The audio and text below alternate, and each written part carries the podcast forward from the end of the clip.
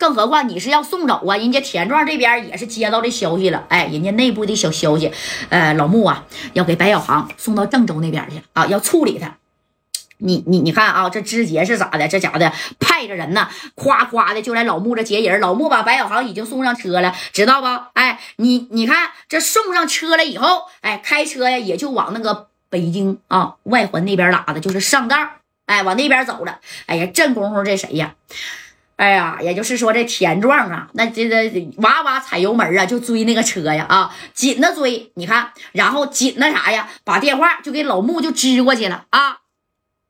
老穆啊，你要是把白小航留在四九城处理，我田壮啥也不说啊。但你为什么要给他送走呢？你到底是什么意思呀？哎，你看这老穆就说了，我啥意思？我没啥意思呀。啊，就是这个白小航吧，之前呢在郑州这嘎子啊，那也是犯了点事儿，知道不？所以说呀，啊，我呢，哎，跟郑州那边商量商量啊，先给他带到郑州那嘎达去。哎，你看这个田壮他也不傻，他妈白小航到郑州那还能活吗？直接就给你嘎了，直接就给你毙了啊！这这这田壮也急眼了。我告诉你啊，老莫，你要是这么玩那就不讲究了。白小航的大哥不只是严老大，那还有家带呢啊！再说白小航这事儿，我听说呀是冤枉的，你没有把事情的真相调查清楚，你呢就跟他们同流合污，是不是？你老穆是不是在这个位置上你也待够了啊？别以为。你舅家是怎么厉害？你要是犯事儿了，谁也保不了你，知道不？有我田壮在，我告诉你啊，白小航怎么都出不了四九城。赶紧把车给我停下，听见没？啊，别逼我啊！你别逼我调用其他部门的人。要是这事儿闹大了，我告诉你，老莫，咱俩都难堪，谁他妈也下不来台。哎，你看啊，当时呢。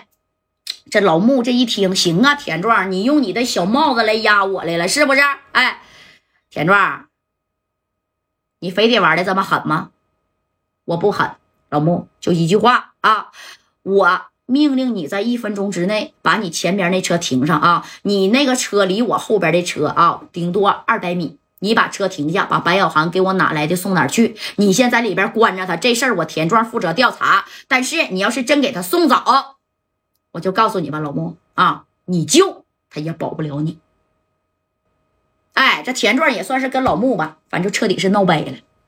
那这个老穆这一看，这田壮行啊，平时你让我三分的，看在我舅的面子上啊，这这回呀是一点也也不让我了。但是如果田壮一急眼，毕竟田壮比他大呀，而且是说白了大着几大着不是一个两个的小段位呀，对不对？哎，这老穆这一听，行，田壮。